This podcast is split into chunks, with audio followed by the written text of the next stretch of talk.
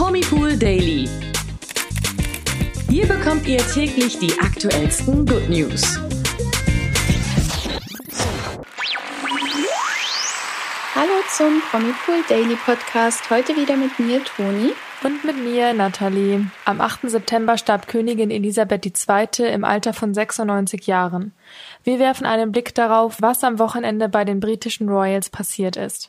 Außerdem gab es im Sommerhaus der Stars wieder ordentlich Stunk und den ersten Exit. Wen es als erstes traf, erfahrt ihr hier. Bleibt also dran. Ja, Königin Elisabeth II. hat ihre letzte Reise angetreten. Am Wochenende wurde ihr Sarg von Schloss Balmoral in die schottische Hauptstadt Edinburgh überführt. Von dieser Überführung gibt es auch Bilder, die ihr auf promipool.de im Artikel zum Thema ansehen könnt. Ja, immer mehr Details zur Beerdigung der Queen werden nun auch bekannt. Ein neues Detail, das The Mirror über die Beisetzung veröffentlichte, überraschte dabei besonders. Demnach wird die Zeremonie für Elizabeth am Montag, den 19. September in der Westminster Abbey stattfinden. Ja, genau. Und damit bricht die Queen als erster Royal nach über 250 Jahren eine royale Tradition. Denn zuletzt wurde in der Westminster Abbey George II. im Jahr 1760 zur letzten Ruhe begleitet. Also das ist echt schon ganz schön lange her. Mhm. Und in der Zeit danach wurden Monarchen normalerweise in der St. George's Kapelle in Windsor die letzte Ehre erwiesen. Zur Trauerfeier von Königin Elisabeth werden neben der Königsfamilie nun auch hochrangige Politiker aus aller Welt erwartet. Wegen der Beerdigung soll der 19. September auch für alle Briten ein nationaler Feiertag sein. Das hat der Buckingham Palace ja bereits schon in der Vergangenheit jetzt mitgeteilt in den letzten Tagen. Ja, wie die Familie von Königin Elisabeth mit ihrem Tod umgeht, kommt ebenfalls immer mehr ins Licht. Besonders rührend sind die Worte von ihrem Urenkel Prinz Louis, die Herzogin Kate nun offenbarte. Sie hat versucht, ihren Kindern die Nachricht vom Tod ihrer Urgroßmutter so schonend wie möglich beizubringen. Und Prinz Louis soll darauf gesagt haben, Zitat, Wenigstens ist Granny jetzt bei Urgroßvater. Wirklich, wirklich rührend. Also der scheint es besser wegzustecken wie andere. Ja, auch wenn das irgendwie, also gut, er ist auch noch sehr klein und so, ne, aber ja. das ist schon so ein kleiner Satz, der irgendwie so ans Herz geht. Mhm. Ja, und auch der Papa von Prinz Louis, eben Prinz William, fand rührende Worte, die er an seine Zitat Granny richtete. Auf Twitter hieß es von ihm, Zitat, am Donnerstag hat die Welt eine ganz außergewöhnliche Anführerin verloren, die absolut verbunden war mit dem Land, dem Königreich und dem Commonwealth. In den kommenden Tagen wird noch einiges über die Bedeutung ihrer historischen Herrschaft gesagt werden.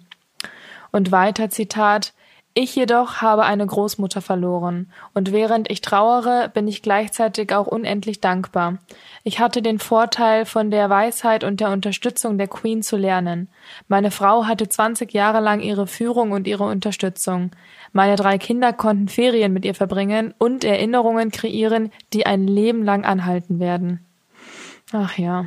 Damit ist der Post aber noch nicht zu Ende. Prinz William schreibt weiter, Zitat, Sie, die Queen, war in den glücklichsten Momenten an meiner Seite und auch in den traurigsten meines Lebens. Ich wusste, dieser Tag wird kommen, aber es wird eine Weile dauern, bis sich das Leben ohne meine Oma real anfühlt.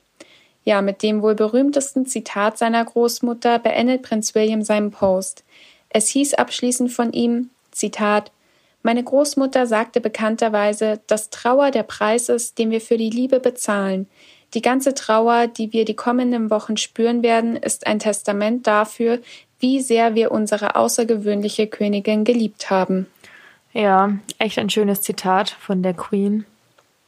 Und in all der Trauer um sie ist dann auch noch was anderes passiert und zwar ist der Prinz Charles eben auch König geworden. Mhm. Nachdem, ja, nach dem Tod seiner Mutter am 8. September wurde er offiziell zum König ernannt und die Ernennung erfolgte von dem sogenannten Kronrat.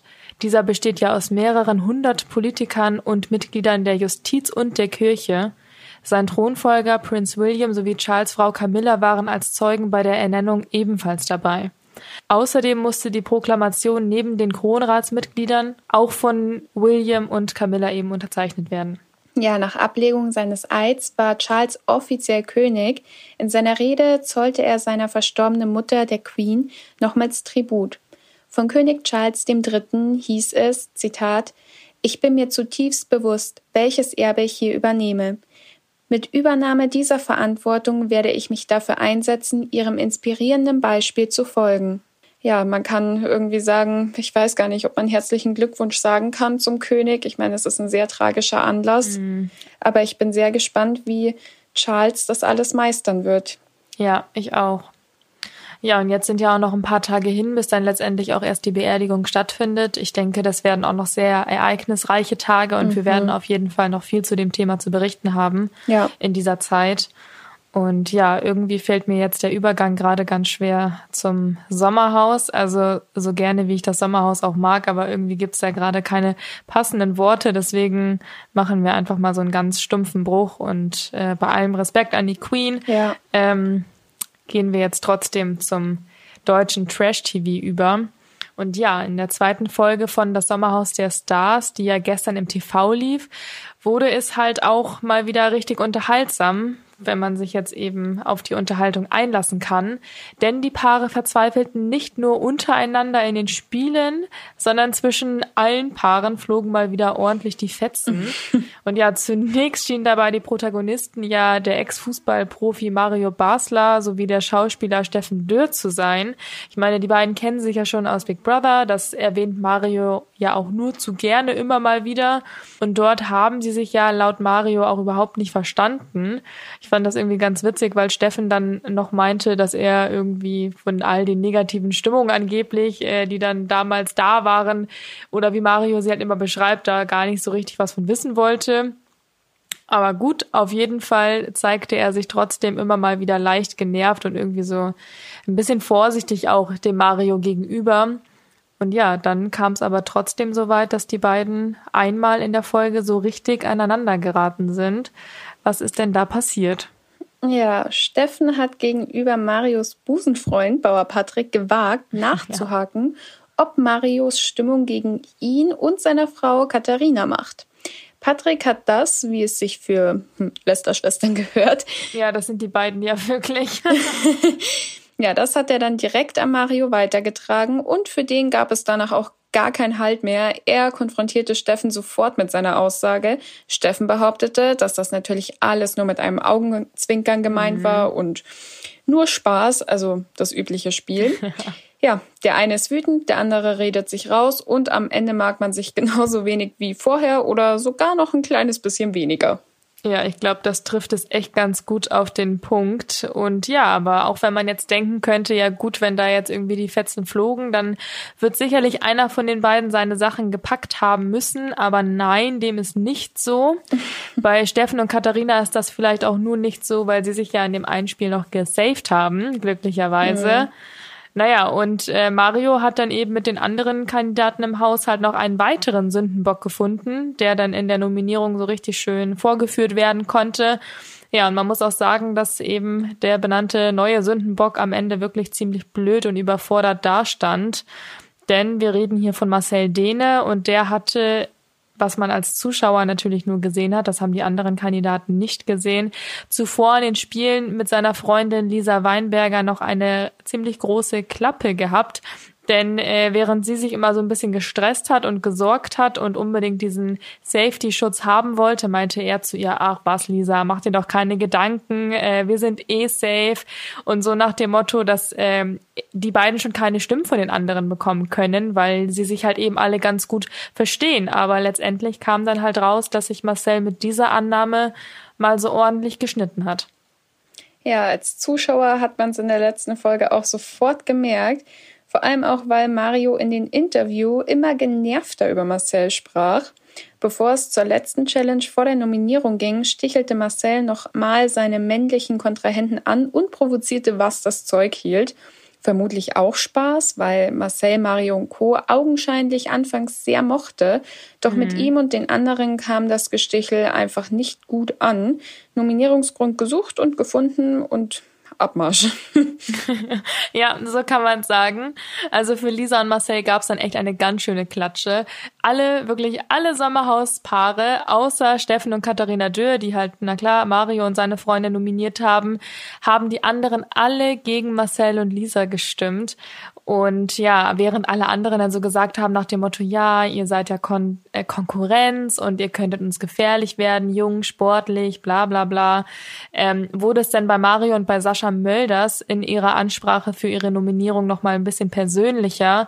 Und ich finde, man hat Marcel schon dabei angesehen, dass ihn das ganz schön getroffen hat. Also für mich dann auch irgendwie kein Wunder, dass da im Anschluss dann die dicken Enttäuschungstränen auch gekullert sind nachdem er ja eigentlich Lisa auch zuvor versprochen hatte, dass sie ja eh safe sind. Ne? Also da mhm. hat er sich mhm. mal wirklich richtig getäuscht. Ja. Und Lisa meinte dann am Ende aber auch nur, das fand ich auch echt stark von ihr, weil sie ähm, man hat ja schon ein bisschen gemerkt, dass Marcel aneckte, aber Lisa stand trotzdem die ganze Zeit zu ihm und meinte dann eben auch, dass sie es gar nicht schlimm fände, dass sie jetzt eben von allen anderen rausgewählt wurden. Nur schlimm findet sie eben, dass dann Mario und Sascha bei der Nominierung so persönlich wurden und, eben, und eben dann den Marcel auch so verletzt haben. Ne? Mhm. Also der Auszug von Lisa und Marcel am nächsten Tag wurde dann auch nochmal von den anderen Paaren ordentlich kritisiert, was ich ehrlich gesagt auch nicht so richtig verstehen kann, weil ist jetzt auch nur meine persönliche Meinung, aber ich finde, man hat wirklich schon gesehen, ich war jetzt vorher auch nicht so, dass ich dachte, ach, das ist da irgendwie super lustig, was der Marcel macht. Vielleicht wäre ich auch genervt von ihm gewesen. Aber mhm. ich finde, sofern man das als Zuschauer beurteilen kann, wirkte er doch echt wirklich überrascht und einfach wirklich super menschlich enttäuscht, weil er sich einfach menschlich so sehr geirrt hat in dem Verhältnis zu Mario und Co. Ich meine, er hat Mario auch immer Papa genannt und so, also hat ihn ja. eigentlich als Bezugsperson gesehen. Ja. Und dann da echt so eine Klatsche zu bekommen, weiß ich nicht. Am nächsten Tag haben sie meiner Meinung nach einfach nur menschlich reagiert, weil sie halt weil sie halt so verletzt waren, haben sie da nicht mal mehr Guten Morgen und Tschüss so richtig zu Mario und so gesagt, von denen sie halt eben so enttäuscht waren. Und anstatt da dann einfach mal drüber zu stehen und vielleicht so ein bisschen nachfühlen zu können, dass der einfach jung und verletzt und nicht weiß, wohin mit seinen Emotionen so ist, nach dem Motto, haben dann Mario und Patrick nochmal richtig draufgetreten und meinten im Interview danach, dass es irgendwie peinlich gewesen wäre, wie sie sich jetzt da verhalten haben beim Auszug. Ich weiß nicht, ich finde es ein bisschen übertrieben und ich finde, da hätte man auch irgendwie ein bisschen ja, ein bisschen ruhiger agieren können, weil es ist, es ist wirklich schon hart, wenn alle Paare gegen dich sind, oder? Ja, auf jeden Fall. Also ich kann mich da auch ein bisschen mit reinfühlen, weil wenn alle gegen dich sind, außer einer, die halt dann gegen die anderen gestimmt haben, obwohl sie wahrscheinlich, ich wette, wenn zwischen denen alles gut gewesen wäre, hätten die auch für die gestimmt. Mhm. Ja, kann ich mir schon vorstellen, dass der Exit sehr emotional auch war, aber ich finde generell im Sommerhaus geht's ganz schön ab dieses Jahr. ja, ich weiß nicht, wie die Produktion das hinbekommt, aber sie schafft es ja echt jedes Jahr aufs Neue wieder die schlechtesten Seiten von den Kandidaten da zum Vorschein ja. zu holen. Ja. ja, keine Ahnung, was sie denen ans Essen mischen, ich weiß es nicht. naja, gucken wir mal, wie es weitergeht. Am Mittwoch kommt ja auch schon die nächste Folge. Das ist ja nun wirklich nicht mehr lange hin. Mhm. Und bis dahin machen wir jetzt erstmal weiter mit den News des Tages.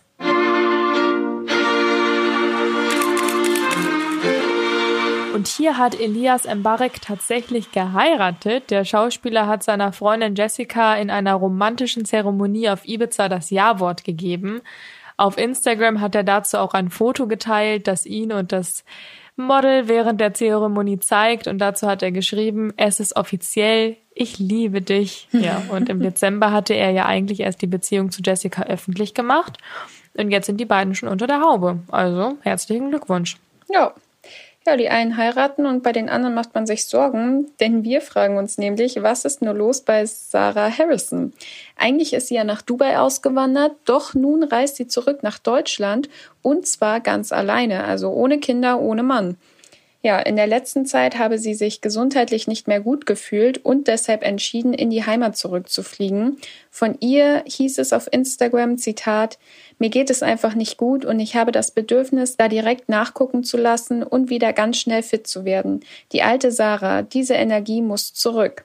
Ja, in Dubai lasse sie den Checkup nicht durchführen, weil sie dort Wochen auf die Ergebnisse warten müsste Mal gucken, was jetzt hier in Deutschland rauskommt. Wir wünschen Sarah auf jeden Fall gute Besserung und dass sie sich schnell wieder erholt und natürlich auch zurück zu ihrer Familie nach Dubai reisen kann. Ja, ganz genau. Und das war es dann auch schon für heute mit den Promi-News des Tages. Wir verabschieden uns und hören uns dann morgen wieder um 16 Uhr im Promi-Pool Daily Podcast. Und bis dahin würden wir uns freuen, wenn ihr uns natürlich wieder eine schöne Bewertung auf den Streaming-Plattformen da lasst. Bis dahin. Ciao, ciao. Ciao. Der Promi Pool Daily. Von Montag bis Freitag überall, wo es Podcasts gibt. Noch mehr Good News bekommt ihr im Netz auf www.promipool.de.